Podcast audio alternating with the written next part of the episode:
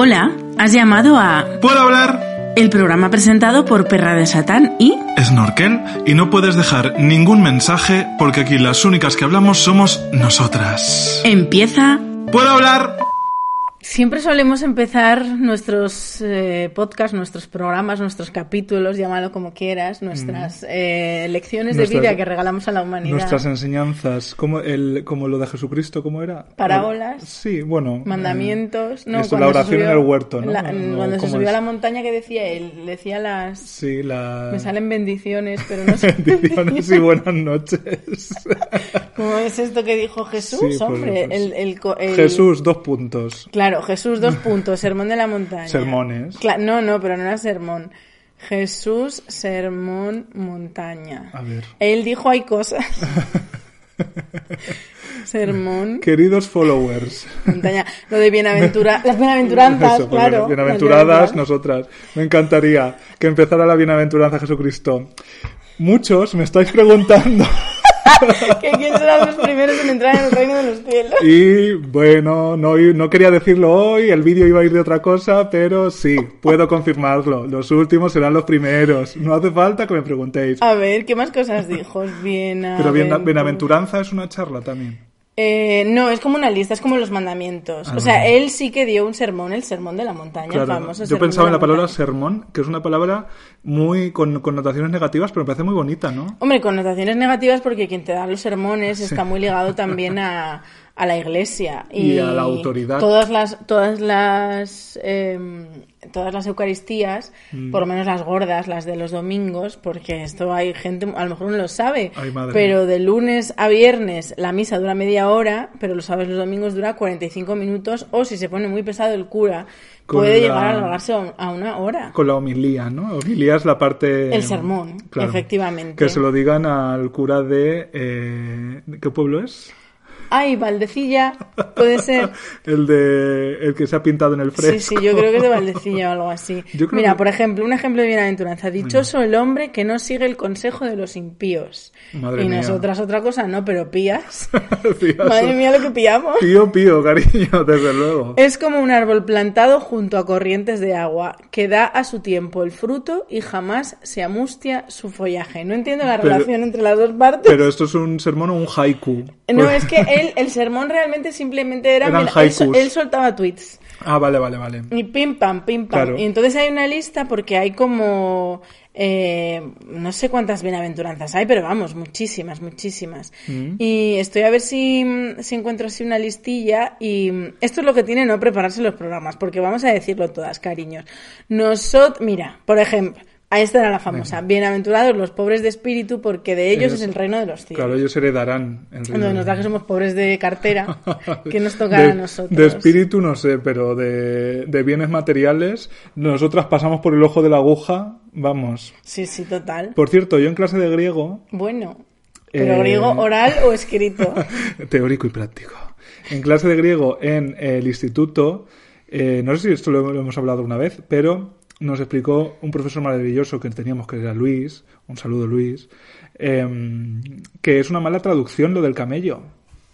¿Cómo ¿Sabes? eso? Que la traducción más, o sea, que es un fallo de traducción que luego quedó como... formas, la Biblia está llena de fallos Claro, de imagínate como canon, porque en realidad si lo piensas, eh, es más, como era, es más fácil que un rico, o sea, es más fácil que un camello entre por el ojo de una aguja que, que un, rico entre en el reino de los cielos. Claro, si lo piensas, es una vi- mi imagen visual un poco surrealista, un poco dada, incluso, para Bueno, ser pero es Jesús. que Jesucristo también... Bueno, no. Hombre, él era todo, Sí, ¿no? Era surrealista. No, pero sí solía ser explícito. futurista y tal, pero incluso si lo piensas, un guionista eso no lo hubiera escrito, ¿no? Porque no tiene coherencia con el personaje. Y parece ser que es una mala traducción y que la palabra camello en realidad era maroma. Que maroma es una palabra Ah, una- que me encanta. una Una, cuerda, de barco, gorda. digamos. Una cuerda gorda. Y claro, si lo piensas. Bienaventurados los limpios de corazón porque ellos verán a Dios. Pues yo Tú, ¿cómo tienes? me Nosotros con acabo la de grasa duchar. que comemos. Pero yo me- Pero el corazón lo tenemos que tener amarillo. Ay, madre. Yo de limpia no puedo decir nada porque antes de recibirte, hace escasamente cinco minutos me he duchado. ¿Has visto a Dios después de ducharte? No lo he visto ni antes ni después Pues ni yo- durante. Por cierto, ¿tú te duchas con los ojos cerrados o abiertos? Gran pregunta. Hombre, pues gran te la voy a responder, cariño. Mira, Eh, yo soy una mujer que, como tú muy bien sabes, porque en este preciso instante estás mirándome, Sí. soy una mujer que está a un paso milimétrico, tamaño agujero de aguja, Sí. de conseguir el pelo perfecto. Yo ahora mismo podría calcular más o menos la, la proporción de tus rizos y se acerca peligrosamente, te diría, incluso la proporción áurea. Hombre, claro que sí. Entonces, Ahora mismo viene Dan Brown y te hace un y te hace una trilogía de tu pelo que está en el punto perfecto entre frondoso y elástico. Y está- elástico, claro, ¿verdad? Está, Como que está se mueve. casi, casi, casi perfecto. Casi Me perfecto. Mm. queda un punto de conseguir la perfección que es el volumen. Quiero más volumen, pero estoy trabajando en ello. Hombre, hoy tienes bastante volumen, te diría. Pero he, te- he llegado a tener más. Sí. Sí. Yo es que cuando me vine a vivir a Madrid el pelo me cambió. No sé si por el La agua, por el estrés, porque Madrid es más seco, no sé. Pero entonces yo busco, busco el pelo perfecto y poquito a poco lo voy consiguiendo. Pero todo En esto Za- venía... Zamora, ¿cómo te afecta al cuero cabelludo? En Zamora tengo el pelo mejor. Sí. Sí. Más- en, más Gijón pío. ya- en Gijón es donde tengo yo el pelo perfecto. Por el mundo El mejor, el mejor acondicionador que hay para mi pelo es La brisa el- marina. Mm. la brisa marina, total. Y el gachopo, probablemente, porque el Hombre, gachopo al final hidrata. el cachopo, yo creo que le da el folículo una potencia que es su cariño. Pero vamos. es verdad, mira, entonces, algo que mucha gente no sabe y que yo he tenido discusiones con esto, tampoco hemos llegado a las manos, pero se ha discutido el tema de cada cuánto te lavas el pelo. Mm. El pelo no hay que lavárselo todos los días, tengas el pelo que tengas. Y claro, cuando tú dices esta afirmación, hay mucha gente que te dice, uy, es que yo si no me lo lavo todos los días me coge una grasa. Claro, te coge grasa porque lo estás tú acostumbrando a lavarlo todos los días. Tienes que ir dejándolo, eh, pues un día joderte y Descansar. tenerlo grasa y, y- y poco a poco vas a... Porque yo también he hecho ese proceso que es muy largo, de poco a poco ir acostumbrando a mi pelo a lavarlo menos. Y sorprendentemente, cuanto menos lo lavas, más limpio está. O sea, bienaventurado el pelo que es lavado menos, Menos porque brillará de- eh, como que en el reino de los cielos. Celestialmente le dará el rayo perfecto y reflectará la luz que va. Entonces, para responder a tu pregunta, Sí. yo sí me ducho todos los días, pero me lavo el pelo dos veces por semana. Normal veces, normalmente cada cuatro o cinco días. Eso quiere decir que hay semanas que me lo lavo dos y semanas que me lo lavo uno. ¿Y qué pasa? Que si me ducho todos los días, pero no me lavo el pelo todos los días, no me puedo duchar poniendo la alcachofilla arriba. Claro. Cuando la alcachofa está arriba, O cierro los ojos El simpático gorro. gorrito no, de gorro ducha, no me gusta. Además, que la humedad de la ducha a mí me, me sienta bien para el pelo también. Si me pongo la alcachofilla arriba, sí, cierro los ojos, porque además también si la pongo arriba es porque me estoy lavando el pelo, con lo cual, como yo no uso Johnson Johnson, el simpático champú que no lloras, color miel. El simpático eh, champú color miel para bebés, para bebés. eh, pues eh, si la pongo arriba, eh, cierro los ojos. Pero si no, me lavo con la alcachofa en la mano y me la voy moviendo yo por el cuerpo, y entonces no tengo yo ninguna necesidad de cerrar Pues los yo ojos. estoy haciendo lo del pelo fatal. Porque me lo lavo ya no todos los días, sino dos ¿Varias veces al día? Es que yo por la mañana siempre, siempre, siempre me ducho, nada más despertar, porque, eh, bueno, ahora estoy haciendo unos ejercicios para la espalda porque soy una señora octogenaria real. Entonces, primero los ejercicios mandados por la traumatóloga, un besito ti también. Y luego me ducho porque hasta que no me ducho no estoy despierto, literal. Entonces, lo primero que hago es ducharme. Y luego, si voy al gimnasio, que sorprendentes declaraciones, pero hoy he ido, antes de grabar ese programa, he ido, entonces yo me lo...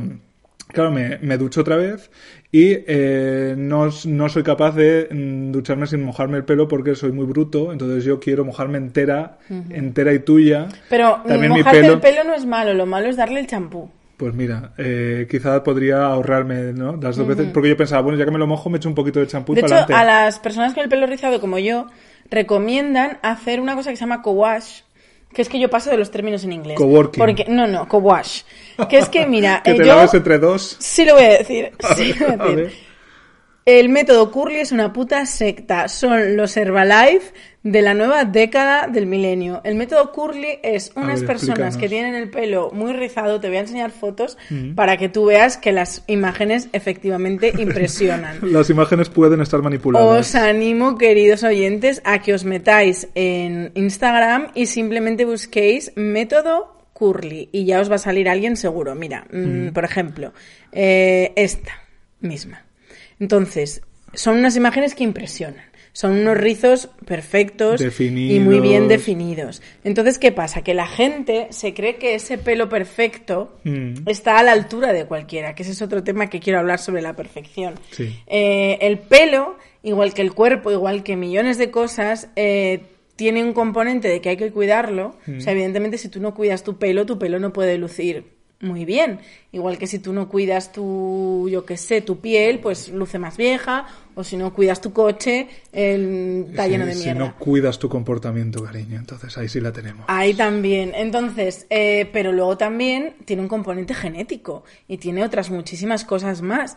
Pero bueno, esta gente que tiene unos rizos que denominaríamos perfectos, Mm. que esa simpática marca de cosméticos para el pelo mm, llamaría pelo perfecto, Sí. eh, eh, pues eh, se ha montado una secta para vender productos que Mm. se llama método Curly y el método Curly es lo más difícil que he visto en mi vida. o sea, tienes mía. que hacer una transición. Tienes que hacer una Real. transición que ni la veneno.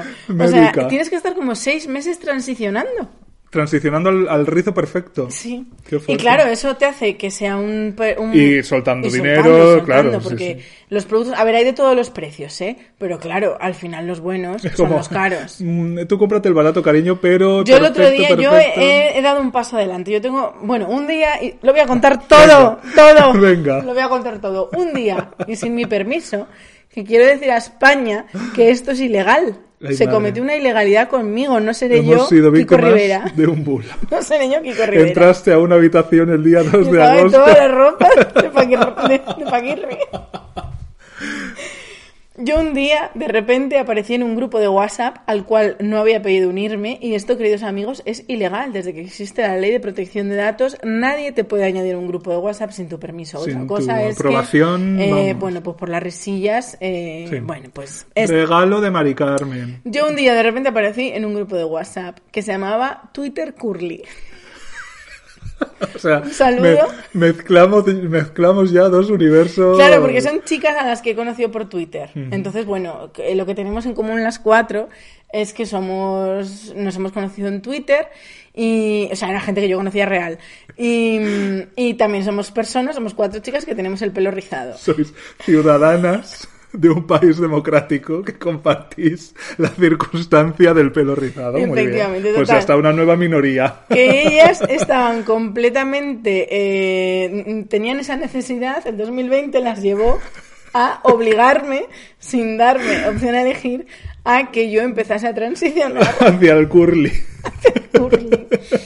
Bueno, eh, y yo dije, me empezaron a explicar, yo les dije, mirad, es que esto me recordaba como a Herbalife, en plan de, mira, ya Tú me han contado, ya me, puedes me han contado 20 veces la historia de Herbalife y las 20 veces eh, yo, como soy una mujer perfectamente educada, Mm. eh, he aguantado la chapa sabiendo que no me ibas a convencer de nada porque yo sé que Herbalife es una estafa piramidal.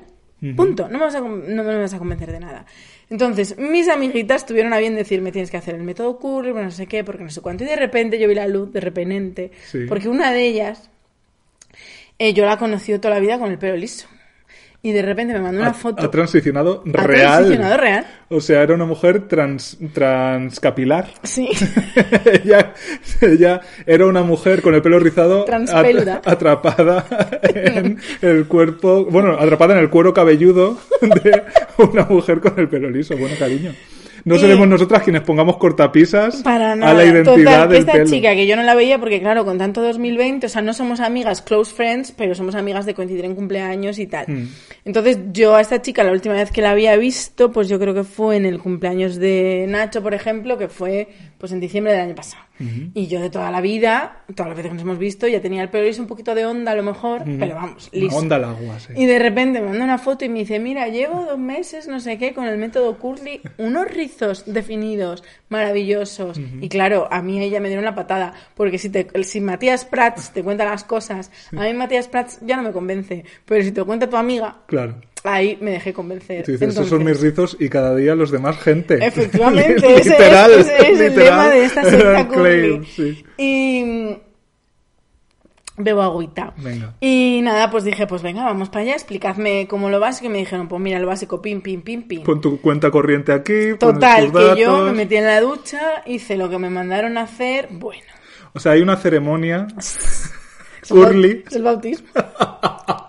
Hay un sacramento curly que esto entras y con un escuadra y cartabón calculas el Con ritmo. mis madrinas de Twitter. Pues yo me metí a la ducha, con Mm. ellas mirándome. Hice lo que tenía que hacer, que como me pongo aquí a contarlo, no acabamos nunca. Un día haremos un rizadas. Incluía Y- algún tipo de sacrificio animal. Sí. bueno, realmente no, porque el método Curry lo que se basa es que todos los productos sean naturales, veganos, ecológicos, bla, bla, bla, con lo cual eh, no hay animales in- implicados en el proceso y lo que trata de hacer realmente el método Curly es de desintoxicar tu pelo, desintoxicarlo de todas esas siliconas que tienen los no simpáticos champús a los que estamos acostumbrados, como ese del pelo perfecto, y que al final lo que nos están haciendo es eh, intoxicar nuestro pelo y que por eso nuestro pelo cada vez sea más graso, cada vez sea más fino, cada vez se caiga más y un largo etcétera. Bueno, esa es la teoría. Mm. La cosa es que yo me metí en esa ducha, hice lo que me mandaron y salí hecha un puto cuadro. No saliste renacida. Salí con el peor pelo que he tenido en Ay, años. madre. Y la cosa era que no me había aclarado bien. Ay, entonces. eh, Porque luego me enfadé, evidentemente, les dije, sois unas hijas de la gran puta, porque yo ya sabía perfectamente cómo manejar mi pelo y no sé qué, y no sé cuánto. "Ah, Por favor, no dejes, no dejes. Bueno, no lo dejé, por lo que sea, eh, vi la fe. Históricamente tú. Otra. Y poco a poco sí que sí que he conseguido cosas. Evidentemente mis rizos han cambiado, sí lo digo. Eh, tengo que asumir la realidad. Pero el gran cambio Sí. se ha producido, porque antes yo noté un cambio en los rizos, de hecho en las últimas fotos de Puedo Hablar ya se me ve el pelo más rizado, no sé si tú te has fijado. Pues no, En pero esta me- me tengo que fijar, En esta claro. última tanda que hemos hecho, comparadas con anteriores y se ve otro pelo completamente diferente. Más curly. Sí, sí, total. Y, y el gran paso, el gran cambio, ya lo di cuando hace escasas dos semanas, escasas, Ex, porque eran casas, ya no lo son, son ex casas. yo fui a una simpática cadena, Sita, en la Puerta del Sol, Ajá. haciendo esquina con la calle, eh, se me olvidaba, Preciados. Sí. Y esa simpática cadena tiene una sección que es vegana. Mm. Y entonces yo pregunté, por favor, estos productos veganos. Sí, sí, por aquí. Entonces yo me compré el acondicionador, que ya no era barato. Este ya no era barato. Porque el resto de productos que yo uso, tanto champú como espuma, como no sé qué, esos sí son baratos. Pues este acondicionador ya no era barato. Tampoco carísimo. A más curly, Ponle, más perras. ponle 8 euros que me costará el acondicionador. Y lo compré. Y desde que uso ese acondicionador, ahora sí, amiga. Ahora ya puedes tú ver que lo estás viendo con tus propios ojos. Pero hablamos de esa cadena que está también en la calle. mm, Hay varias porque es una cadena. Claro, en la calle Fuencarral. Puede Vale, ser. vale. Porque es que yo eh, tengo que decir que uso productos de esa cadena. Fíjate. Y, claro, eh, pero dentro de que esa. son todo vegano. Hay muchos. Ah, bueno, eso, la línea vegana y eso sí. Yo creo que son Pero todos veganos. No, No, sé si hablamos de lo mismo. Hay muchas. ¿Sí? Mira, te la, te la. Empieza por. Ah, no, no, no, Ah. no. La mía empieza por. L. Y es mucho mía. más cara. Mucho más cara. Claro, pues esta, fíjate, en la que empieza por. Está muy bien porque realmente Claro, no es tan cara. Esa O sea, es la que tienen de todo. Sí, es una multitienda. todo, sí. Claro, no, yo te digo la que es solo de esa, que te lo ponen en los Mm, botecitos. Sí, sí. No, a mí esa no me ha gustado nunca, te lo digo. Pues, te lo digo. eh, me- tócame yo, de ahí, yo de ahí solo consumo, voy a tocar tu pelo. Mira. Yo de ahí solo consumo las bombas. Porque Ah. eso sí, ese olor. Pero la cosmética de esa tienda empieza por el... ¿Y? Simpática tienda vegana. A mí no me ha gustado nunca. Pues yo te tengo que decir que como persona de la minoría Étnica. de la minoría étnica seborreica, pues yo tengo dermatitis seborreica, eh, que por ¿A que cierto, por cierto, en, en, em, el robobo de la jojoya, cuando están Ya tenía en- que salir.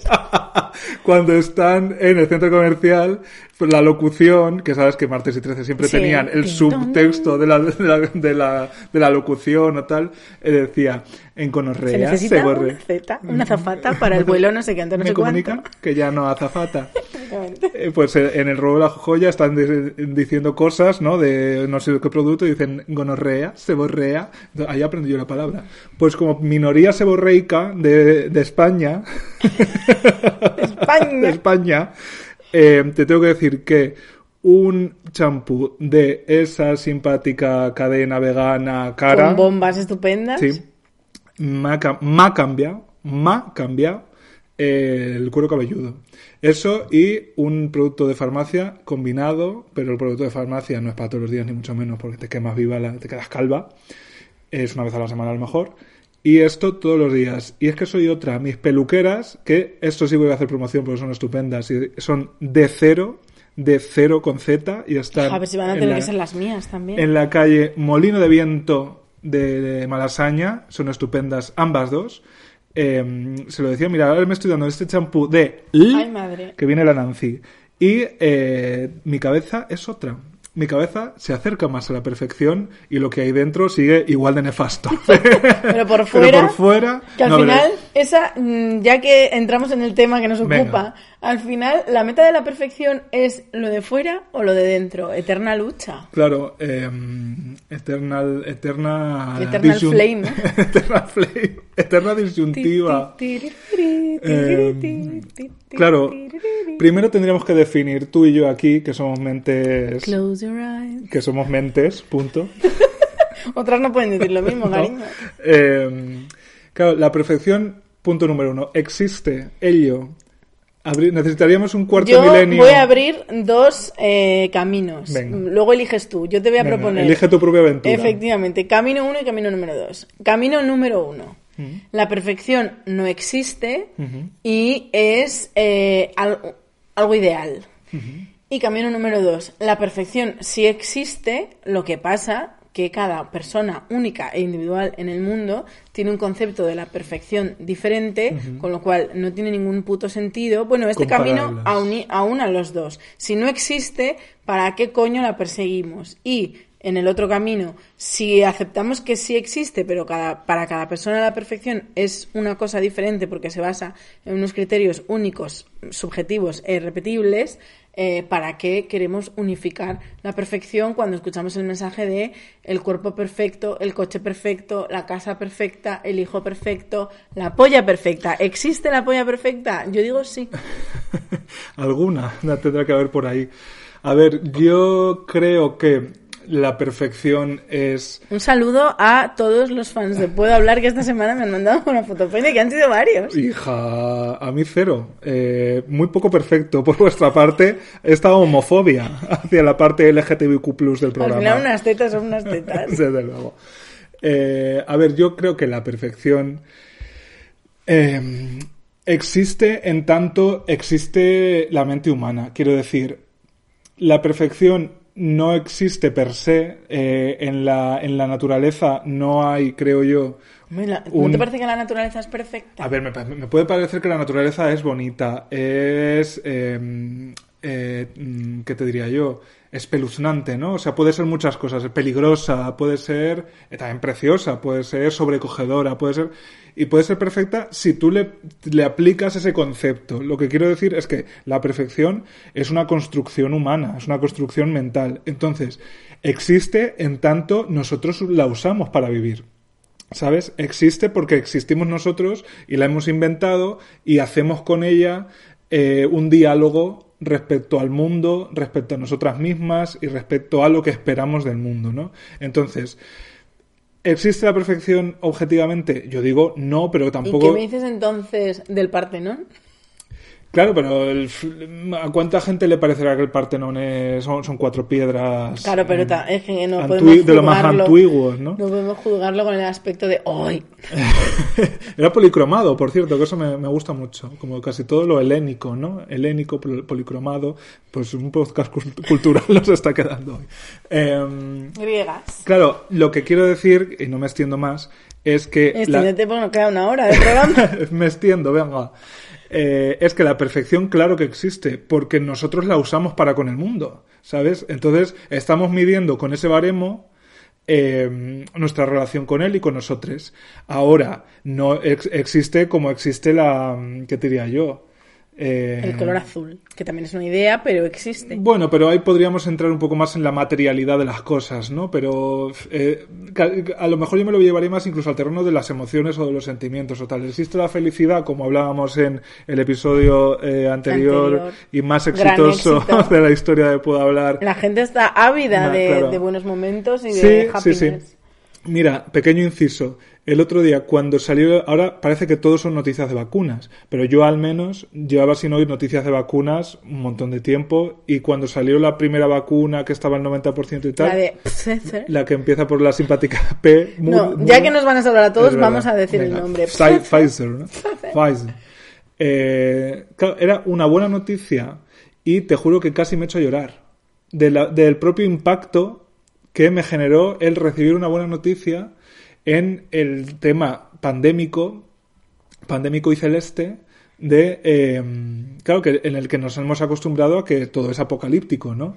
Eh, entonces eh, sí que necesitamos buenas noticias y sí que necesitamos lugares placenteros, pero eso no significa que tengan que ser perfectos, ¿no? Eh, o sea, Porque ni siquiera la, la vacuna de Pfizer no, lo es. ninguna vacuna, creo yo, ¿no? Eh, Bueno, hoy Moderna, que esta vacuna nos sí. gusta mucho más. Hombre, yo quiero que me pongan esa, claro, si se puede elegir. Si yo voy a mi médico de la Seguridad Social, ¿cuál quiere? Moderna. Yo con la moderna, claro, imagínate. La Moderna ya tiene un 95%, que ¿Ves? eso está muy bien. ¿eh? Sí, sí, por un 5% más. Entonces, eh, lo que te digo, que la perfección, pues se puede, o sea, es un motor, es un motor de nuestra, de, nues- de nuestro día a día, de es un nuestra motor y, ¿por qué no decirlo? Un yugo. también. Ahora hablamos de ello. De ello, oye.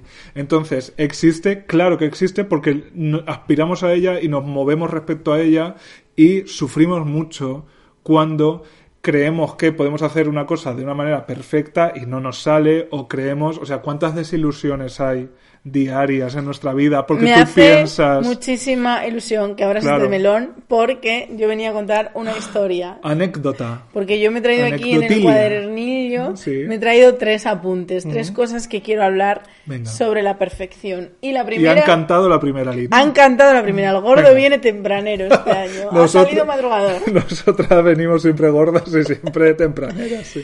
Eh, mi primera eh, experiencia con la perfección. Por lo menos la primera que me marcó y que creo que ha marcado mi vida entera hasta hoy. Porque es verdad que yo, al ser una niña, sí que me educaron un poco, sobre todo mi abuela, mi abuela que era súper tradicional, además después hablando con mi madre de ciertas cosas, mi abuela también educaba a mi madre así, o sea, mi abuela, para que vosotros veáis qué tipo de mujer es, mi abuela no dejaba a mi madre abrir los juguetes porque los estropeaba.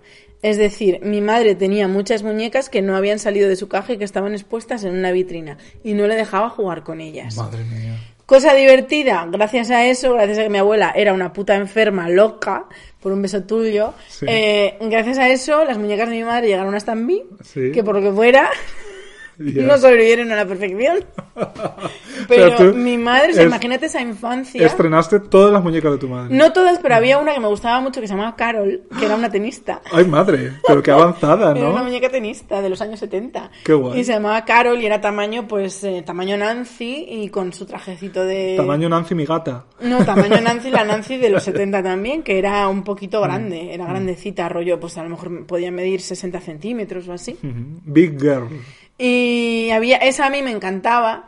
Y entonces convencí a mi abuela de que yo quería jugar con Carol y la verdad es que era una muñeca. Yo tuve muchas muñecas de pequeño. Tenía una, que esa me la compró mi abuela, porque claro, entre lo que me compraba mi madre y lo que me compraba mi abuela había un abismo. Ay, madre. Entonces, mi abuela muñecas, yo creo que no me compró nunca, porque a mi abuela mm, le gustaba que yo jugase, con- me compró cocinitas, me compró bici, me compró, pero muñecas, a lo mejor al- algún nenuco y tal. Sin embargo, a mí me gustaban mucho las muñecas y mi madre era la que, o sea, en mi casa, en casa de mi madre, era donde yo tenía pero que podía tener 20 muñecas tranquilamente. Me encantaba jugar a las muñecas. Me encantaba darle clase a las muñecas. Yo en vez de ser mamá, era profesora. Las sentaba todas.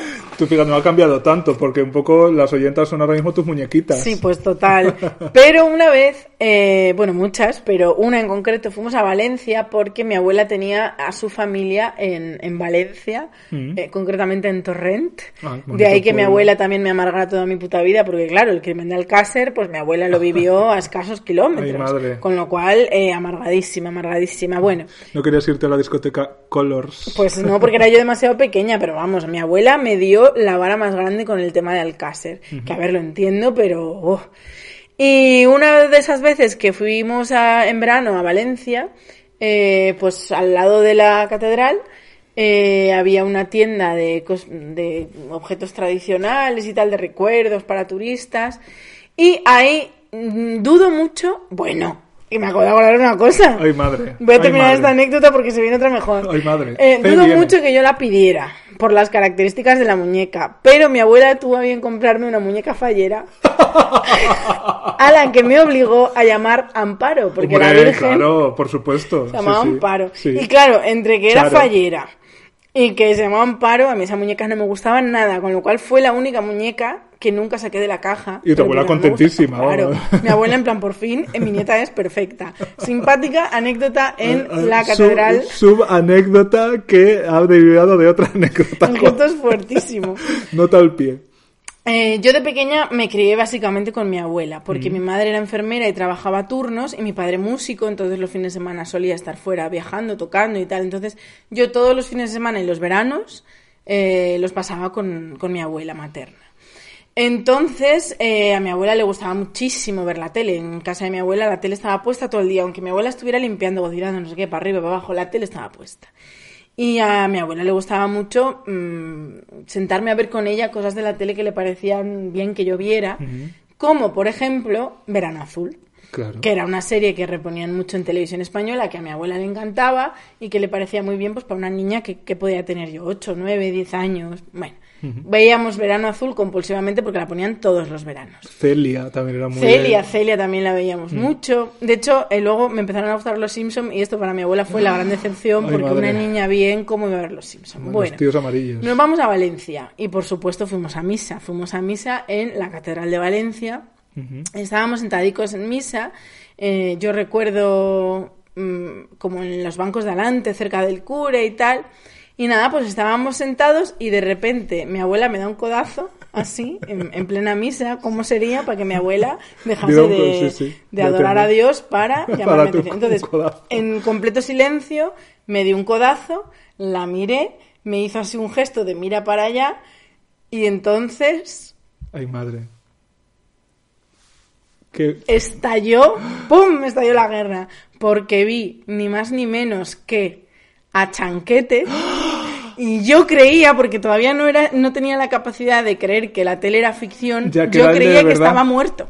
Ay, Porque Chanquete se había muerto, O sea, spoiler. tu- tu O sea, experiencia yo me paranormal. quedé pálida completamente, en plan, eh, no me creo lo que está pasando, yo creo que me di la vuelta como si nada, no sé qué, y ya cuando terminó la misa, pues mi abuela, sorprendida de que... eh, De la reacción, Claro, de claro, que yo sí, no hubiera sí. dicho absolutamente nada, pues como que intentó hablar con él, y yo, vamos... Quería- tú quita, querías quita, corriendo, vamos. Y mi abuela en plan de, pero mira, pero mira, que es tanquete, y el hombre, pues, no sé qué me haría, pero yo estaba completamente en shock, en shock nivel, no recuerdo muy bien la escena, porque había visto un puto muerto. Y a la salida de misa, ya cuando, como yo había sido educada Sí. para ser una niña perfecta, pues Sí. en misa yo no daba ruido, con lo cual me estaba tragando las lágrimas. Claro, claro, claro. Y ya cuando salimos de misa, eché a llorar lo más grande y fue cuando mi abuela me compró la muñeca. O sea que fue una consecuencia amparo, fue una consecuencia de chanquete, pero me parece una, una anécdota iniciática de perro de Satán a la altura de tu comunión. O sea, Pues tu es que yo recuerdo, o sea, un miedo tu, tu bio de Twitter, de Twitter puede ser a partir de ahora, se me apareció chanquete. Real, real. Y yo solo recuerdo que él tenía como muy cara de bueno y sonreía. Mm, sí. En plan, pues bueno, pues estaba, al final era una niña Una niña mirándole. sí. Entonces, eh, yo le recuerdo como que me transmitió buen rollo. Mm. Pero vamos, yo no me acercaba a él ni loca. Un hombre muy querido en el cine español era Antonio Sí. Ferrandis, por cierto, homosexual. Y parece que cristiano. Y parece que cristiano, sí, en misa lo encontramos. Porque No sé. lo cortés no quita lo valiente. No sé, a lo mejor mm, justo ese día era el día que se había muerto su madre, ¿sabes? Y iba al cabo de año o qué, pero en, en misa lo encontramos, pero yo no fui capaz de decirle, vamos, ni mu. Y eso que yo me llamaba Bea, que la chanquete y Bea había relación. Sí, qué fuerte. ¿Sabes que en la Catedral de Valencia se guarda el Santo Grial?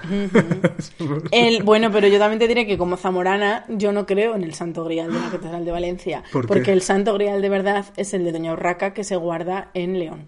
En la Basílica de... ¿Cómo se llama la Basílica esta mítica de León? No he estado en Eh, León, San. Isidoro, ¿no? No, ni Ay, idea. madre. Bueno, un saludo para los de León. si Amigas leonesas, tenéis que invitarnos a Eh, León porque yo no he estado, la verdad. Eh, a ver, voy a poner aquí Cali de Doña Urraca. El Cali de Doña Urraca, eh, vamos a ver, yo esto sé, esto es la teoría de Iker Jiménez. Mm, pero como esta mora, pues mira, pongo cáliz de y me pone fuego. la niño doña Urraca. Eh, según Iker Jiménez, vamos, no Iker Jiménez herself, himself, San Isidro de León, efectivamente, se, se guarda ahí. Eh, bueno, pues hay una teoría de que este es el cáliz eh, original, Mm. de tanto por, por la forma, ¿no? La forma que tiene ese cáliz se asemeja perfectamente a, a lo que sería una pieza de cerámica del siglo I en la zona de, de Israel y demás. Ah, ¿por qué? Explicaría también la teoría de por qué Doña Urraca, eh, reina de Zamora, eh, mujer reina antes que Doña Leonor, Doña, em, esto es así, en Zamora eh, ya reinaban las mujeres hace mil años. Y, mm, y explicaría la teoría de por qué Doña Urraca cedió absolutamente todas sus joyas para adornar ese cáliz.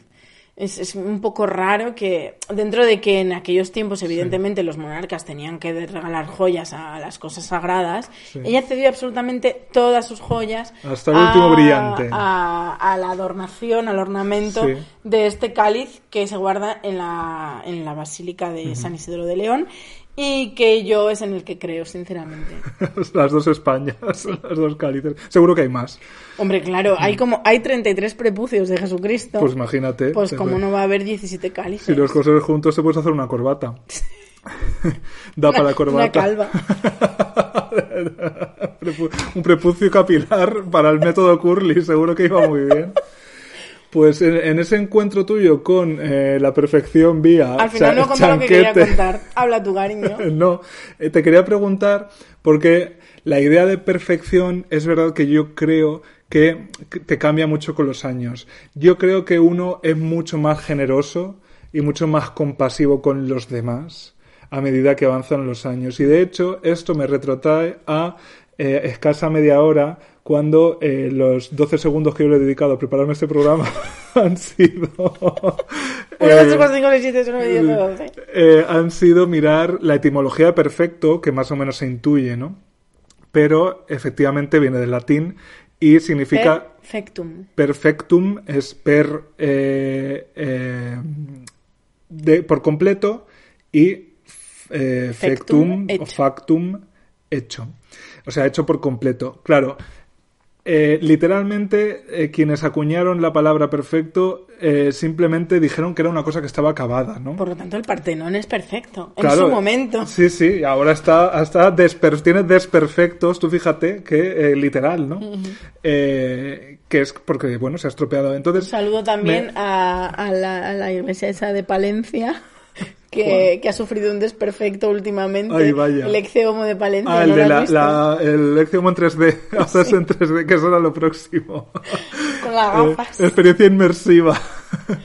Eh, entonces, claro. Lo me- próximo es Kiko Matamoros. Bueno, también está un También poco exeomo.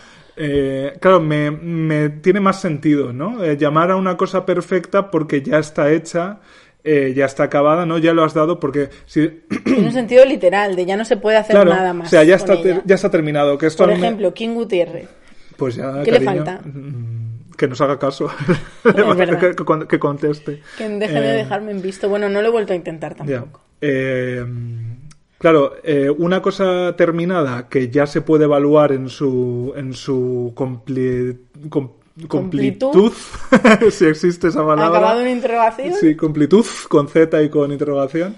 Eh, sí que eh, son, es un elemento con el que tú ya puedes eh, tener una opinión y tal, pero claro, si tienes que, eh, que proyectar la perfección de cada cosa que tú creas sobre todas las cosas que tú creas, es que no puedes con la vida. Y te pongo otro simpático ejemplo Venga. de nuestra comunidad LGTBIQ+, porque, como sabes, esta semana eh, la noticia bomba era que RuPaul's Drag Race llega a España.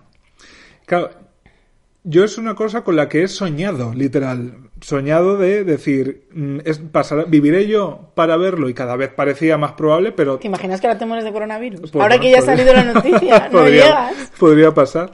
Eh, es una cosa que tú proyectas y que de repente, oye, eh, va a existir, ¿no? Entonces, el día que se dio la noticia, eh, yo acabé a las pocas horas de que se diera, de verdad, agotado. Agotado de la conversación que había generado, que me parece productiva, pero de verdad me parecía muy intensa, muy intensa. Yo me aquí parecía... cito a nuestra amiga Luis Chinaski, Sí. porque creo que ha escrito, escribió A en su momento, porque yo lo retuiteé. Voy a ver si lo encuentro, Mm. que como es viejuni, eh, eh, escribió un tuit, eh, bueno, si no lo digo de, de De memoria, memoria. que era como, eh, Twitter es, mira, aquí está. Hija, qué rápido. Hija, madre mía, la- donde pone ella la búsqueda. Solo avanzada. Twitter, un saludito para Luis Chinaski, Hola, que es, el seguidor perfecto. No se ha perdido ni un capítulo y Es encima está contento con todos. Hola, cariño. Eh, solo Twitter puede coger una buena noticia por la mañana y convertirla en una batalla absurda y tediosa antes del mediodía. Claro, yo. ver, También te digo, eh, not all maricones. No, claro, claro. Pero eh, yo que no soy maricón y que mi, mm, probablemente a lo mejor mi timeline es más diverso en ese Mm. sentido, eh, para mí ha sido una noticia más. Es decir, eh, yo no he vivido Sí. eh, la, la, Yo he acabado la conversación sí, sí, constante y, y no he entrado mucho al juego porque mi postura ha sido, chica, ¿qué más da lo que digamos nosotras? Si van a hacer lo que les dé la gana. Sí, a ver, eh, claro. Yo mi- me, me me he cuidado mucho de que mi timeline sea en un 90% maricones, ¿no? Que al final es el universo donde me muevo. Y me muevo, quizá me muevo menos de lo que me gustaría, pero me Yo muevo. en Twitter tengo curlis, maricones. Quizá me muevo como un Magikarp agonizando, pero me muevo. Eh, y claro, es verdad que, a ver, es una noticia evidentemente que, joder, es, Es muy fuerte. es o muy sea, fuerte, yo es cuando la- importante. cuando lo dijo la Canelli, Sí. yo dije, ¡uh! sí, sí. Entonces, claro, de eso es lo que dice Luis. Inmediatamente se pasó a unos debates que, ojo, me parecen productivos, necesarios, eh, o sea, sin ninguna pega, porque además a mí me encanta escuchar estos debates y me encanta formar parte, incluso si creo que tengo algo que aportar, pero es que lo- se, se- directamente se produjo todo, toda esta oleada solo con la noticia de que se va a hacer, ¿sabes? Es que ni si- no hay ni un anuncio de quién son, son los presentadores, Bueno, o sea, ni una esto me- fecha, lo que me quieres decir es una- que el, el grupo maricón de España eh, está preparado para destruir. Sí, sí, de- esa eh, es la sensación. Race Claro, esa es la sensación que me dio. Que eh, cada uno aspira a una representación perfecta de lo que consideran que tiene que ser Drag Race, Dra- Drag Race España. Y, eh, claro, yo creo que incluso si a mí me preguntas que soy literalmente el público objetivo de ese programa, es más, desde aquí nos proponemos como guest judge que nos lo pasaríamos bomba, Bea y yo. Em, claro, si, incluso si me preguntas a mí, que conozco perfectamente el formato, que conozco mínimamente cómo funciona la televisión en este país, que he estado detrás de un plato, que, o sea, que no, no soy ajeno a ese universo, o sea, no trabajo en él todos los días, Y pero conoces la tradición del drag. que también. conozco la tradición del transformismo y del travestismo en España. No soy ningún experto, pero mm, me enorgullezco en tener en mi biblioteca y de haber leído esos libros maravillosos que se editaban en los 70, en los 80. Sé quién es Paco España, conozco su trayectoria, yo que sé, Paulovsky, yo que sé. Te quiero decir que incluso yo no me atrevería, ni siquiera, o sea, me podría proponer si de repente recibo la llamada de A3 Player, pero yo tampoco yo, o sea, yo tendría tantas dudas y mis dudas vendrían de ahí, de que sé que es una cosa importante y sé que tiene que aspirar a tener unos estándares eh, que se acerquen a, eh, pues sí, no te, no te digo yo la perfección, pero que se acerquen a, a una responsabilidad. Yo creo que era- pasa como con- pasaba con el biopic de la veneno. Son productos A mí es que, que, de hecho, tienen una responsabilidad. eh, haber visto La Veneno en A3, mm, en Player. A3 Media, bueno, en la, la empresa es A3 Media, y por favor quiero mandar un saludo muy grande a Mediaset desde aquí, pero lo siento, voy a hablar de la competencia Ay, y voy a hablar bien. el Eh, programa siguiente, despedidas. despedidas. Eh, haber visto Veneno en Mm. A3 Premium, en A3 producida por A3 Media, me ha dado mucha tranquilidad sobre eh, dejad hacer, que, Claro. que esta gente, no sé si sabe, pero por lo menos se deja se deja orientar por quien sí sabe. Entonces, yo sinceramente, eh, como no maricón que no, no desgastó Un su poco día. maricón de espíritu. eh, con este tipo de debates y estas conversaciones, aunque las veo de soslayo y viviendo con la Canel, la Canel ha estado literalmente enganchada al teléfono toda la mañana. Toda la mañana se pasó hablando con los audios por no sé qué, Yo, mm, como persona al margen, te diré que lo vivo con bastante tranquilidad por dos motivos. Por uno, por veneno, Ujú. que ha salido muy bien. Sí. Y por otro lado, porque como persona también que trabaja dentro de uno de los grandes medios de comunicaciones de España, Sí. eh, simpático Mediaset, que ya lo he dicho antes, sabe perfectamente que al final eh, estas decisiones las toma quien las Sí. tiene que tomar. No las- no las va a tomar vamos a tomar nosotros en Twitter. Twitter, ojalá. Entonces, pues bueno. Claro, pero eh, esto es un ejemplo de, de esta semana que me hace pensar, me hace reflexionar sobre la- el concepto de perfección y cómo, cómo nos, nos afecta. Porque literalmente eh, Y sobre vi- todo cuando te rompen tu idea de perfección, porque Claro. déjame nombrar a esos machirulos a los que les han destrozado la infancia una y otra vez.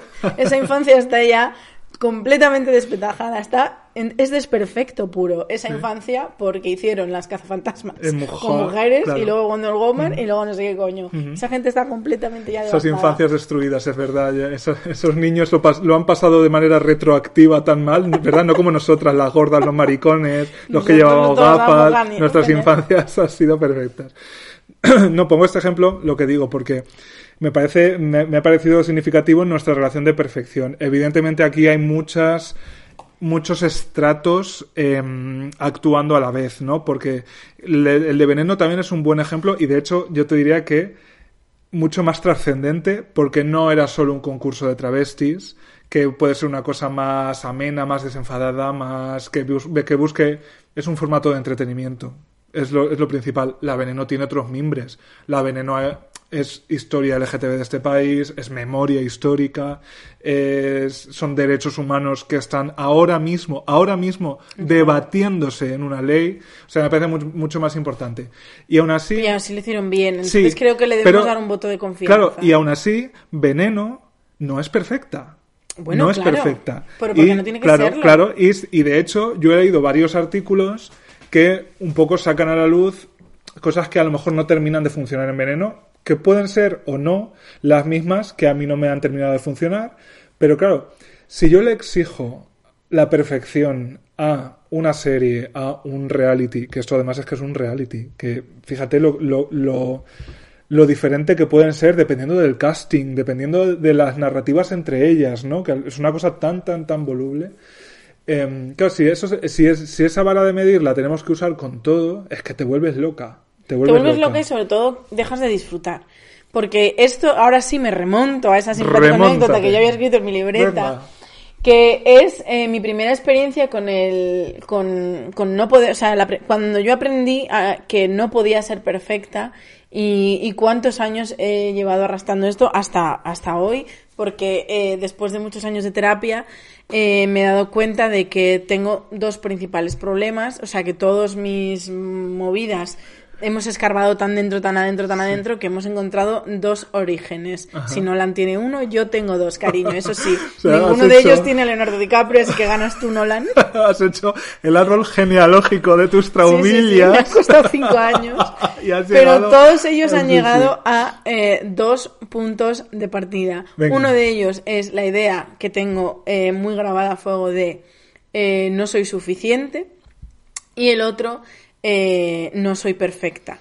Y, pero no soy perfecta no en plan compasivo, en plan de venga cariño, no es perfecta. No, no, en plan de no puede ser que no seas perfecta. Con lo cual yo me convertí en una mujer muy autoexigente que están misma. relacionados eh, Sí. uno con el otro, claro. Y, todo, y entonces, indagando, indagando, indagando, indagando, resulta que mi, mi, mi machaque, el machaque que yo tengo y, la auto, y el nivel de autoexigencia, viene de que, como yo he dicho antes, yo soy hija de un músico. Entonces, cuando yo era pequeña, se daba por hecho, o sea, mm, yo no solo era pequeña, sino que era la pequeña de toda la familia de mi padre, porque todos mis primos son mayores.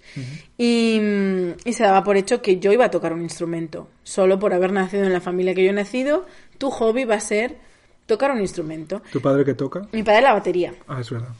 Y, mm, y bueno, pues yo elegí, no, me acuerdo que yo quise el violín, Pero mi madre dijo, eso es una bisagra rota, no sé qué. No quiero que te quedes en mi casa. Ella no quería. Y, y dije, pues el piano. El piano también un poco llevada por mi primo, porque mi primo siempre ha sido como el objeto en el que yo me miraba. Y mi primo tocaba el piano, pues chica, yo también. Entonces me apuntaron al conservatorio y empezó mi carrera musical. Y lo, en cuanto me pusieron un instrumento en las manos, em, lo primero que me di cuenta es que la música es perfecta, tal y como te la enseñan en el conservatorio. Se pasan muchos años enseñándote a medir, enseñándote digitación y enseñándote ritmo y enseñándote otras muchas cosas para que tú poquito a poquito puedas llegar a ser perfecta y a interpretar una obra perfectamente. ¿Qué pasaba? Que yo, eh, eh, con la vara de medir de un conservatorio, yo era siempre imperfecta. Eh, ¿Por qué? Porque yo, por ejemplo, tenía muchos problemas con el tiempo. El- el- cuando tú estudias una pieza musical, eh, te pones un metrónomo, que el metrónomo es un aparatito que te marca el tiempo. Entonces, cuando tú empiezas una partitura, te pone la negra a 100, por ejemplo. Y eso quiere decir que tú en el, micro, en el metrónomo pones 100 y el metrónomo empieza ta, ta, ta, ta, y tú para arriba y para abajo Claro. Con la a- a- Al ritmo tiempo, a tiempo, vamos. Sí. ¿Qué pasaba? Que yo ya podía estudiar y requeto estudiar y no sé qué y no sé cuánto, no sé cuánto.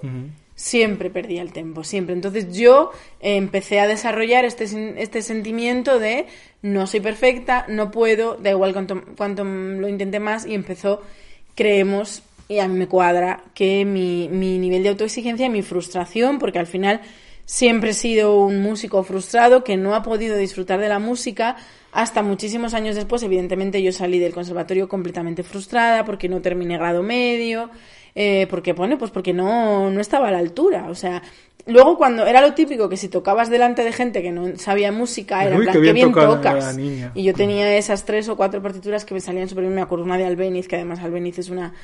Es un, o sea, es El un- puerto. es una maravilla tocar Albeniz. A mí siempre me ha encantado. Y yo tenía tres o cuatro partiturillas que tocabas y te salían muy bien y te lucías. Lo que pasa que tú sabías que siempre había unos compasitos que se te descompasaban. Y, y- pero eso la gente no, no se da cuenta. Y yo, evidentemente, pues eso, fui una persona frustrada, odié el piano y además entraba en mi habitación y el piano siempre estaba ahí recordándome el fracaso que era. Además, aunque mi padre nunca me lo expresó de esta manera, pero el hecho de que mi padre fuera músico, que mi, mi primo, esa persona con la que yo me comparaba, mi primo hizo carrera musical, terminó el conservatorio y estudió el conservatorio superior. Y es muy buen intérprete y bueno, hizo el, el grado superior lo hizo en composición, pero bueno, que aún así que, o sea, todo ok y yo no. Yo no conseguí llegar, con lo cual durante muchos años me sentí que no había estado a la altura, que era un fracaso, que y por supuesto odié el piano, porque el piano significaba todo eso para mí. Por suerte, poco a poco me fui reconciliando con la música, gracias a Dios. Porque yo un día, cuando mi, cuando en Zamora solo había una banda municipal y por las necesidades de la Semana Santa, que está despendolada, en Zamora la Semana Santa creció muchísimo, se necesitaban más bandas. Entonces, pues hubo un grupo de músicos que decidió formar otra banda a mayores de la municipal y mi padre entró ahí como percusionista. Y entonces, pues de ir yo a los ensayos y de no sé qué, pues salió la cosa de, uy, si está estudiado 10 años de piano. Bueno, pues ya está, ala, venga. Pues si sabes solfeo, te aprendes un instrumento en un momento. ¿Qué prefieres? Porque lo que había libre era clarinete o, flauta travesera. Yo dije, "Puf, la flauta travesera me dejó la puta espalda. Y por eso elegí el clarinete. Y gracias tiene, una, al... tiene una forma más fálica de tocarlo. Hombre, gracias al clarinete y gracias a una banda en la que, a ver, claro que te exigían la perfección, pero bueno, digamos que eran más, más relajados, eh, aprendí a disfrutar de la música y ahora sí voy a mi casa a Zamora y me siento al piano y toco y, y- y lo disfruto porque ya no estoy pensando en tiene que ser perfecto, tiene que caer en su sitio, tiene que medir mm, una corchea con puntillo eh, ligada a una fusa. eh, em, entonces, eh, esto representa muy bien para mí, eh, primero, que la perfección sí existe y eso me lo ha enseñado la vida, en el sentido de que aunque la perfección no sea tangible y no la puedas tocar, hay gente que escribe las cosas para que sean perfectas y si tú quieres hacer esas cosas tienes que serlo. Por ejemplo, no le puedes decir a un arquitecto que no sea perfecto un ingeniero o un constructor de un puente. O La perfección sí existe y hay que aspirar a ella porque si no tiene dramáticas consecuencias. Hombre. Y creo que a través de la música es como que aprendí yo, primero, que la perfección existe, segundo, que la perfección no es para mí y tercero, que la perfección, aspirar a la perfección te puede convertir en una auténtica amargada y te puede destrozar la vida. Hombre, yo distinguiría de este último comentario la perfección técnica o la... Hombre, es que yo tampoco lo llamaría perfección. Evidentemente, en un puente eh, que una eh, Mallorca con Valencia, como, como cantaban los Stop, pues en una obra de ingeniería, claro, se tiene que aspirar no a la perfección, sino que se te- estar- tiene que estar todo comprobado y recomprobado y vuelto a comprobar para que no se caiga como si fueras una obra de Calatrava, ¿no? Eh, pero yo distinguiría entre la perfección técnica, o sea, la perfección técnica no es más que que las cosas cuadren, entiendo, ¿no? Con la perfección vital, o en este caso artística. Y es verdad, el ejemplo de la música, o no de la música, del solfeo, eh, me parece muy significativo porque eh, a mí me pasó algo parecido a lo que tú cuentas con eh, el dibujo. Que el dibujo es a la pintura lo que el solfeo a la música, ¿no? Es la técnica que se supone que sostiene luego la creatividad, pero tu creatividad tiene que ir o sea, tu, tu creatividad tiene que despegar de la perfección técnica primero, porque si no se derrumba todo. Entonces, a mí me encantaba dibujar de pequeño, me encantaba, pero cuando me apunté a un año que sí hubo en la Universidad Popular de Alpera, clase de pintura, no terminaba yo de cuadrar. Y, ya- y yo dibujaba muy bien de manera innata, digamos, eh, pero no, no tenía ninguna técnica. O sea, dibujaba bien, pero no tenía ninguna técnica. Yo, pues, me, no sé, hacía las cosas un poco a mi manera. Y es verdad que ahí entendí que cuando las cosas las haces con otro o con otro objetivo que no es el puro, el puro disfrute de, de hacerlas, eh, es donde vienen los problemas y donde vienen las presiones, ¿no? Eh, cuando, si tú estás pensando en que esta charla eh, la van a escuchar miles de personas, literalmente miles de personas, y que tienes que agradar a todas, ¿no? Imagínate, es que te vuelves loca, te vuelves completamente loca. Ahora, eh, eso no quita que tú también tengas una cierta intención de, pues, que si sabes que... yo Eso sé, no quita que tú te hayas preparado 12 segundos. Claro, y porque en este caso el tema es más filosófico y nos gusta tal, pero hay otros que me los preparo mucho. Los del directo me los preparo muy bien. Eh, a no ser que se me olvide la libreta, eso también ha pasado en el más imperfecto según la audiencia de nuestros episodios. Que poco les gustó, pero yo Ya. ahí también voy a lanzar un mensaje a nuestra audiencia, a esa audiencia tan crítica con nosotras, Mm. Bueno, en ese por caso. no haber dejado hablar a eh, Isa Calderón. Punto número uno. ¿Cómo se llama este programa, cariño? Pues ya está. Y punto número dos. Todas las personas que sean, o sea, yo como los comentarios que nos dejan en redes y sí. tal, no, no los suelo leer, pero hay, hay muchas veces que la gente me escribe a mí directamente Sí, y yo mm, es- pues leo los comentarios. Y da la casualidad de que en esta ocasión todos los que se han sentido insatisfechos con el programa eran fans de Isa. Claro, claro, si Mm. yo con lo lo entiendo. cual tenían Sí. expectativas. Mm. Claro, yo lo entiendo. Yo lo Sin entiendo. embargo, luego, eh, mucha gente que me ha dicho, ay, qué risa este programa, os ha quedado genial, he ido yo a meter ahí a picar, porque suelo decir, ay, muchas gracias y, na- y poco más. Y digo yo, ah, sí, ¿y qué es lo que más te ha gustado? Que no sé qué, ay, bueno, estabais fantásticas, no sé qué, no sé cuánto, no sé cuánto.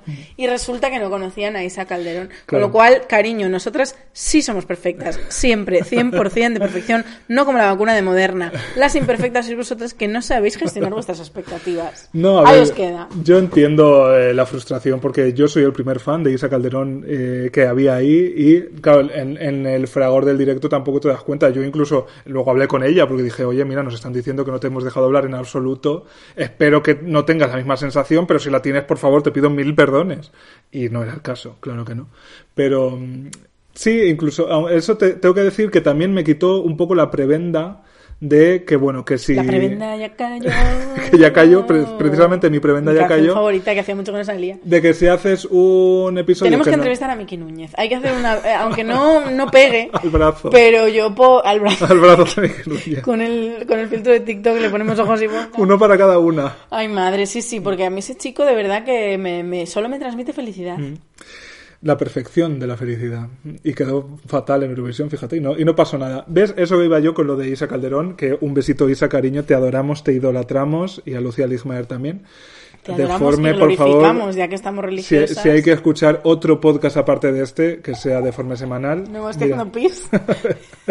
has querido ser fina y el resultado ha sido peor. se ha oído más. Total, que eh, es verdad que, por ejemplo, como puedo hablar, siempre los comentarios hayan sido ultra positivos, mm. ultra, ultra positivos, y en el caso de Agotadas con esa Calderón, eh, hay más comentarios negativos que nunca. No estábamos acostumbradas. Claro, entonces a mí me sirvió un poco también para, para hacer un poco de balance y decir, joder, puede salir un episodio que no guste tanto a la gente. El problema, si se le puede llamar problema, es exactamente el que tú dices. Isa es una persona brillante, de la que no te cansas de escuchar, y tiene un podcast en el que habla muchísimo. En este era una invitada que entró al juego, yo me lo pasé súper bien, o sea, con lo del olor de los pelirrojos yo me meo, me sigo meando, pero no es lo mismo que de forma semanal, claro que no. Entonces, pues yo creo que ahí es en esa desconexión. También te digo, esto ya a título completamente personal, eh, yo eh, ante la imperfección de los demás, tampoco se me ocurriría ir a ponerlo. No sé. No tengo yo la. la Hombre, a mí, sinceramente, que un comentario diga, mm. pues este me ha gustado menos. Eh, a mí eso no me parece un mal comentario. No, a mí no me parece mal comentario y ya lo digo que no lo digo en ningún caso como reproche, pero es verdad que a mí nunca, nunca lo pondría, ¿no? No sé, eh, entiendo que puede haber muchos factores para que a ti no te guste, para, puede ser peor quizá ese programa fue peor y ya está, y no pasa nada, chica. Y, tiramos millas y, tan amigas. Pero em, las cosas que sientes como tuyas, que puede ser el caso de, también de Drag Race España, creo que a veces nos sentimos con la capacidad de que nuestro criterio sea el que valga. ¿no? Porque las sientes tuyas, eh, crees que eh, sientes que están hechas para ti. Y eh, yo con, a lo largo de mi trayectoria vital cada vez tengo más conciencia de que mm, de que mi opinión sobre nada, ni incluso las cosas que yo hago ni acabo de hacer, tiene por qué ser la, la general incluso no tiene que ser lo suficientemente importante como para compartirla. Yo hicimos un capítulo sobre opinar. Sí, opinantas. Opinantas, al que os remitimos porque a mí me gustó mucho ese. Creo que dijimos, estuvimos muy acertadas. Como siempre, menos me, me gusta mucho. Y es verdad que también con el paso de los años, al final, eh, entender que no somos perfectos y mm. entender otras muchas cosas es cuestión de madurar y de ser consciente de cuál es tu lugar en el mundo, porque cuando eres adolescente o inmaduro o inmaduro, eh, que se pueden dar las dos cosas a la vez, eh, eres una persona que se tiene en el centro del mundo. Según te vas haciendo mayor y comprendes cómo funcionan mm. las cosas, te vas dando cuenta de que evidentemente el mundo no gira en torno a ti ni nada que se le parezca ni de casualidad, o sea, ni de casualidad. Nosotros por masa ni, así, ni por gordas conseguimos que no te digo yo un satélite, pero una canica alrededor de nosotras. Entonces, también pasa lo mismo con la opinión. Yo también mm. he tenido un momento de mi vida, sobre todo cuando empiezas en redes sociales y te empiezan a, validar y a vapulear como líder de opinión, por decirlo de alguna manera, es muy fácil caer en la trampa de, uff, yo tengo toda la razón del mundo y todo el mm. derecho a expresarla y todo el derecho a imponer mi opinión. Mm. Pero según van pasando los años y más en 2020, que a mí 2020 me ha enseñado tanto, yo este año he aprendido tanto sobre mi comportamiento mm. y sobre mi comportamiento en redes sociales, que la opinión no sirve absolutamente para nada. Está muy bien que la tengas, o sea, creo que tener opinión y tener criterio es fundamental. Una persona sin criterio es una persona que está perdida, no hay más. Eh, y es muy importante que tú hagas ese ejercicio mental de desarrollar una opinión, pero que la tengas, o sea, puedes tener una opinión como tienes una naranja, que la tengas no te hace ni especial, ni diferente, ni, ni la última Coca-Cola en el desierto, simplemente tú tienes tu opinión. Como la tiene, sorpresa cariño, Hmm. Todo el mundo. Entonces, eso, esa gente que trata de defender su opinión a capa y espada, que trata de, bueno, lo de imponer ya me parece eh, ser una absurda absoluta, hmm. que se aferra a ella y que sobre todo, que yo era de esas, eh, que yo estaba ahí, sobre todo, que se lleva un mal día por una opinión, eso yo no vuelvo a pasar por ahí. O sea, a mí ni mi opinión es tan importante, ni la tuya me importa tanto como para que me amargue el día tu Claro, sí, en, en relación a opiniones y perfección, eh, yo el- el- la ecuación que hago eh, muchas veces, y, y- y que me cuesta hacerla, ¿no? Eh, pues bueno, tú recibes mm, unos comentarios negativos y claro, te empiezas a preguntar qué he hecho mal, ¿no? O qué ha fallado, qué en estoy en todo, vamos, en cualquier cosa que hagas, pues igual que si en el trabajo te dicen algo o una amiga te dice que te has comportado mal, lo que sea.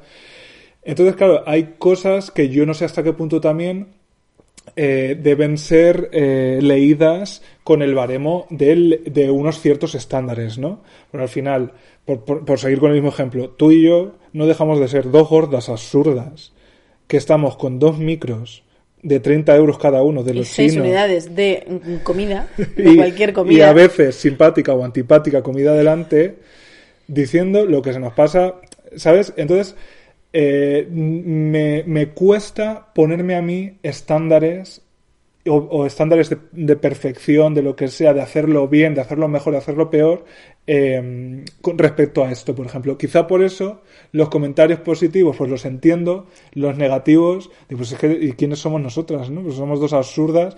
Que, hombre, pero bueno. una vez que lo lanzas al mundo, soy, eh, vamos, soy muy libres, eh, todo el mundo, de O sea, compartir yo sí lo vuestras entiendo. opiniones. Yo sí lo, yo sí lo entiendo eh, porque a mí también me ha pasado a nivel personal y a ti te lo he dicho. Es verdad que no lo publico en el ABC, eh, pero yo ha habido a lo mejor algún capítulo que a mí no me ha gustado o alguna cosa que tal y te lo he dicho. Pues a mí esto no me ha gustado. ¿Por qué? Porque, porque yo también tengo que tener una opinión y yo también tengo un criterio y yo también tengo un punto de vista.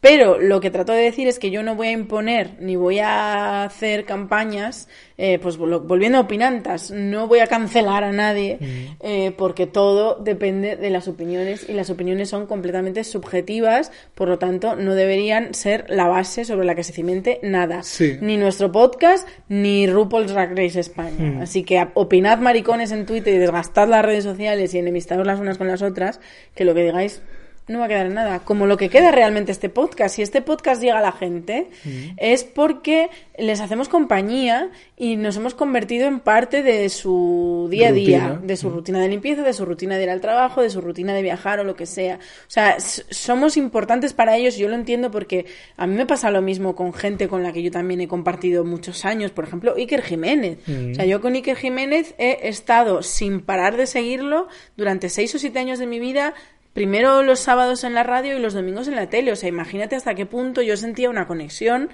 con ese programa y con esa gente. Pero, eh, y, y evidentemente podía criticarlos y decirle, pues este programa ha sido peor, porque si yo te conozco y llevas tanto tiempo conmigo y sé cuál es tu línea, yo puedo ver cuando la has sobrepasado y has hecho lo máximo, y te lo diré, y cuando te has quedado flojísimo y has hecho una puta mierda, que por cierto, Iker, mm, llevas varios años ahí. Bueno, madre. entonces, yo sinceramente me veo con derecho a decir lo que pienso. Lo que no se lo voy a decir nunca es a él directamente, es decir, yo le pongo arroba Iker Jiménez, de una mierda te has comido, pero eso no quiere decir que en mi podcast, o con mis amigos, o en mi trabajo, o donde me salga del coño, pueda yo ser libre de decir, pues cuarto milenio los dos últimos años me parece una mierda, sinceramente. Sí, no, sí, y además quiero decir que sería de nosotras sin ese ecosistema en el que nos movemos del, mm, de la continua producción de opinión, ¿no? Que nos ha formado y nos seguirá formando. Eh, y, con la que descubres tantas cosas. si yo entiendo que yo pueda juzgar el trabajo de Iker Jiménez, aunque yo lo juzgo eh, en petit comité y a una escala muy menor, más que nada por eso, porque delante de Iker jamás, o no le escribiría en su Instagram para decirle, me da mierda. No, yo de to- o sea, mi opinión es que ahora no me gustas, pues tica, no lo veo, ya está, no es el fin del mundo. Entiendo que haya gente que nos puede decir, pues mira, en este programa eh, no me habéis gustado. Pues es que es lógico, cariño. Y Sí. cuantos más programas hagamos, Sí, va a haber más oportunidades de no gustar. Sí, o sea, lo- lo he traído a colación eh, como ejemplo más cercano imposible, ¿no? De que al final eh, incluso nosotras mismas no podemos esperar la perfección de nosotras mismas, incluso aunque la perfección sea en una cosa que, que tampoco dada es a ponerle ningún estándar como esto que estamos haciendo, ¿no? Que al final la presión existe para todo, ¿no? Es, eh, uno tiene que, eh, que aprender, como si fuera casi una asignatura de libre elección, a ser imperfecta. Sí, total. Eh, y yo tengo que decir que cada y vez... la tranquilidad que Claro, cada vez que estoy imperfecta. más cómoda en mi propia mediocridad, Total. ¿sabes? Eh, Bueno, una- que es mediocridad regulera, pero ok, te lo bueno, compro. para muchas cosas soy un ser humano mediocre y, eh, y no pasa nada para muchísimas, para la mayoría de las cosas. Si a, ti, si a mí me, tiene- me pones a, con Jesús Calleja a cazar bisontes, o no sé lo que hace ese señor, la pasa verdad, en helicópteros. o, o de tirarse por Charlie a, a Superviviente, pues yo lo haría fatal, ¿no? Pero es verdad que, eh, y, y vuelvo a lo de la música, que me parecía un buen ejemplo, claro, es verdad que en la infancia sí que nos enseñan que las cosas que hacemos se miden de manera más o menos supuestamente objetiva y que hay un- una perfección que tú puedes alcanzar, que es el rico un 10 10.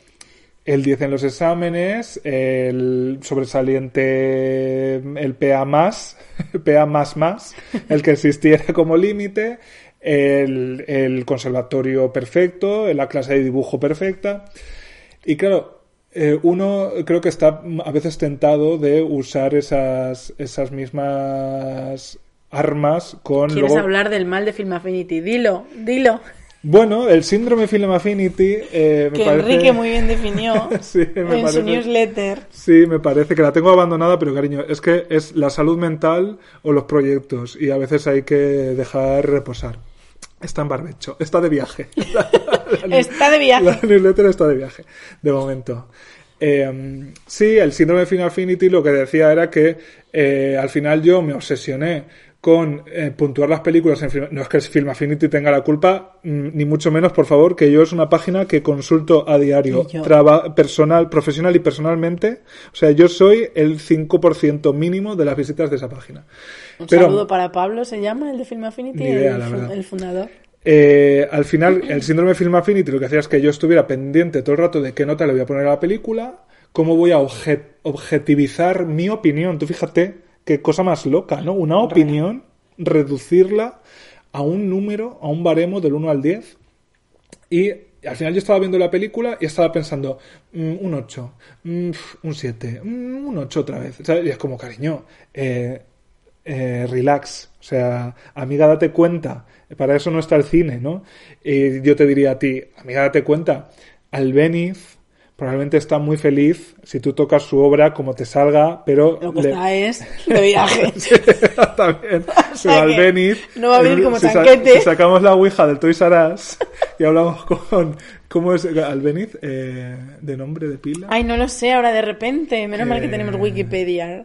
¿Cómo se- bueno. eh, Isaac. Isaac Albeniz, claro, si digo, es un nombre así como que muy, ver, muy particular. Eh, si tú hablas con... Ojalá tenga un eh, nombre. Isaac- Ay, que sí, que se llama. Nombre compuestísimo de antes que me encanta. Isaac, Manuel, Francisco, Albeniz y Pascual. Pues si tú, si tú hablas con todos esos señores vía la ouija de, eh, de Toys R Us, no te va a decir, hombre, a lo mejor era un gilipollas, no lo sé, yo no voy a poner la mano por Albeniz. no será este el programa que ponga la mano en el fuego por Isaac Albeniz de todos los santos.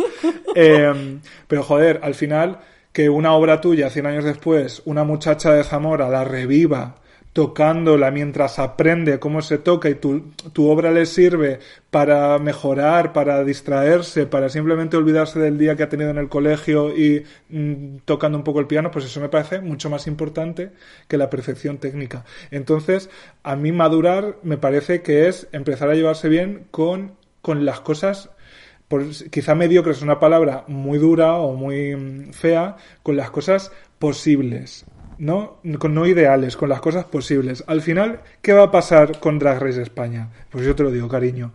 Van a contratar. Respecto al presupuesto que tengan para empezar, tendrán que distribuir eh, escenografía, lo que sea, mm, catering, mm, todas las historias con lo que tengan asignado para invitadas, para presentadoras y para la producción, pues mm, será mejor, será peor, eh, habrá gente más más eh, al día con referentes LGTB y por favor que lleven a Samantha Hudson, que es el único grito unánime que España puede hacer a ese programa, que la lleven de guest judge o lo que sea, pero que esté, eh, que es el, el último grito en travestismo que nos ha unido a la comunidad, pues no puede faltar. Pues si hay alguien, si contratan a la persona adecuada, estará Samantha, si no, no estará. ¿Y de quién depende de que, la, que la persona adecuada sea contratada? Pues de que el jefe o el jefazo que esté por encima mm, tenga más o menos sensibilidad. Y al final, harán, yo estoy convencido de que lo haga quien lo haga, eh, pues lo intentará hacer lo mejor posible dentro de las cosas posibles. Entonces, pues bueno, será un programa posible. No quiere decir por eso que no tengamos que criticarlo lo que sea criticable. Claro que sí. Claro. Claro que o sea, sí. yo, mm, por ejemplo, hoy se hacían muchos chistes de presentado por Arturo Valls, que presenta todo lo que sale Es en Antena 3. Pues eh, espero que ese simple error no lo cometan. Pero, eh, bueno, ya a ver lo que nos dan. O sea, yo Hmm. Claro. lo que no voy a hacer es perder el tiempo, como se ha perdido en España, Hmm. eh, debatiendo sobre lo que yo creo y lo que a mí me interesa y lo que debería ser. Lo que nos den, nos lo darán. Yo espero, no, Claro. no- o sea, yo estoy contentísima con la noticia y de verdad que De la que recibí con un grito sí, de ole. Y, pero yo hasta, hasta que no se estrene o las semanas antes cuando nos empiecen a cebar, yo no quiero amargarme el proceso, porque al Mm. final lo que haces es que te desgasta, te desgasta, te desgasta, hasta que llega en el momento en el que el producto que recibes, si lo hubieras producido, si lo hubieras recibido sorpresa, no sabes nada y de repente, ¡pum! Hoy jueves, mañana viernes se estrena RuPaul y no sabías nada.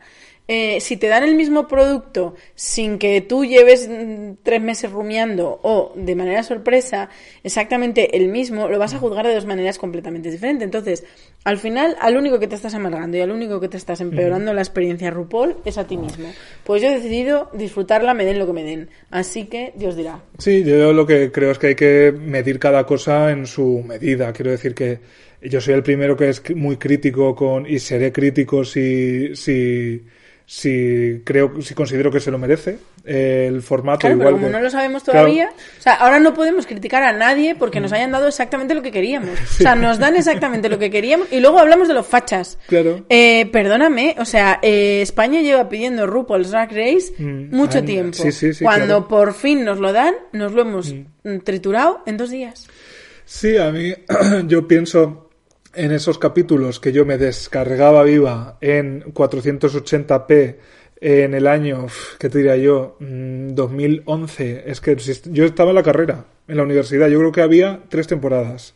O sea, mm, jamás hubiera imaginado que eh, eso que yo me descargaba como si fuera mm, la cosa más exótica del mundo, eh, al final lo iba a tener a un golpe de clic hecho para mí, literal para mí. eh, Por solo tres euros al mes. O sea, ¿qué más queremos? a escasos kilómetros. Entonces, pues bueno, eh, seremos críticos si hay que serlo, pero eh, yo creo que Yo le voy a dar la la- oportunidad. Sí, o sea, y más allá de eso, y este es un ejemplo. La que se le puede- dieron se- ajeno, se la voy a dar. se pueden, bueno, se la dieron dos veces. Lo que quiero decir con esto, por cerrar ya el tema de la perfección, es que muchas veces esa, esa presión de la perfección eh, nos, nos amarga a quienes eh, se la imponemos a los demás, ¿sabes? Al final, una pareja, uno, una amiga, una comida en un restaurante, unas vacaciones, eh, te dejan con mal sabor de boca porque tú pretendías de ellas una cosa ideal y las cosas ideales no tienen sustancia, no tienen forma, no tienen color y no tienen sabor, están en tu cabeza. Entonces, simplemente eh, valorando las cosas posibles e intentando que sean lo más armónicas con lo que tú quieres de la vida del mundo, porque eso que, que yo hable de lo posible no quiere decir que no se intervenga en lo posible, ¿sabes? Que no se tú no pongas el esfuerzo en, eh, en que, pues eso, que lo que haces, lo que tocas. Sí, que si quieres unas vacaciones perfectas, cariño, Claro, como claro. no ahorres, Claro, ya te doy ah, la bueno, perfección de las vacaciones. O, tra- o, o trabájatelas o busca con tiempo. Si tú quieres no perder exactamente ni un segundo en esas vacaciones, pues tienes que ir muy bien planeada. Pero luego hay que dejar margen a las imperfecciones propias de la vida. A que mm, te haga mal tiempo, a que se te suspenda eh, la función a la que ibas a ir, a que tu amiga con la que vas se ponga mala del estómago y esa noche no puedes sal- salir a ningún sitio. Claro, eh, también te digo que esa búsqueda de la perfección, no sé si a lo mejor búsqueda y perfección son las palabras correctas, pero esa esperanza a veces mm, completamente fuera de la realidad, ¿no? Que nosotros depositamos en, cierta- en ciertas cosas, también muchas veces nos mueve más que eh, si, si fuéramos tan realistas y tan objetivas, es decir, pues nada, me conformo con lo que hay. No hay que conformarse, pero también, amiga, date cuenta que las cosas fallan. Y tú fallas. Nosotras fallamos, vosotras falláis, Ellos ellas, fallan. ellas fallan, no en Valencia este año, sin embargo, que no hay Y creo falla, que que no hay falla, pero eh, mi mensaje de, libreta de, de Mr. Wonderful en este caso sería mm, relaja, relaja. Eh, que eso pasa, pasa con el, o sea, se agranda con el paso de los años. La madurez eh, tiene mucho que ver con eso, con que las cosas no te sorprendan para mal. Que las cosas no te amarguen cuando no son lo que esperabas.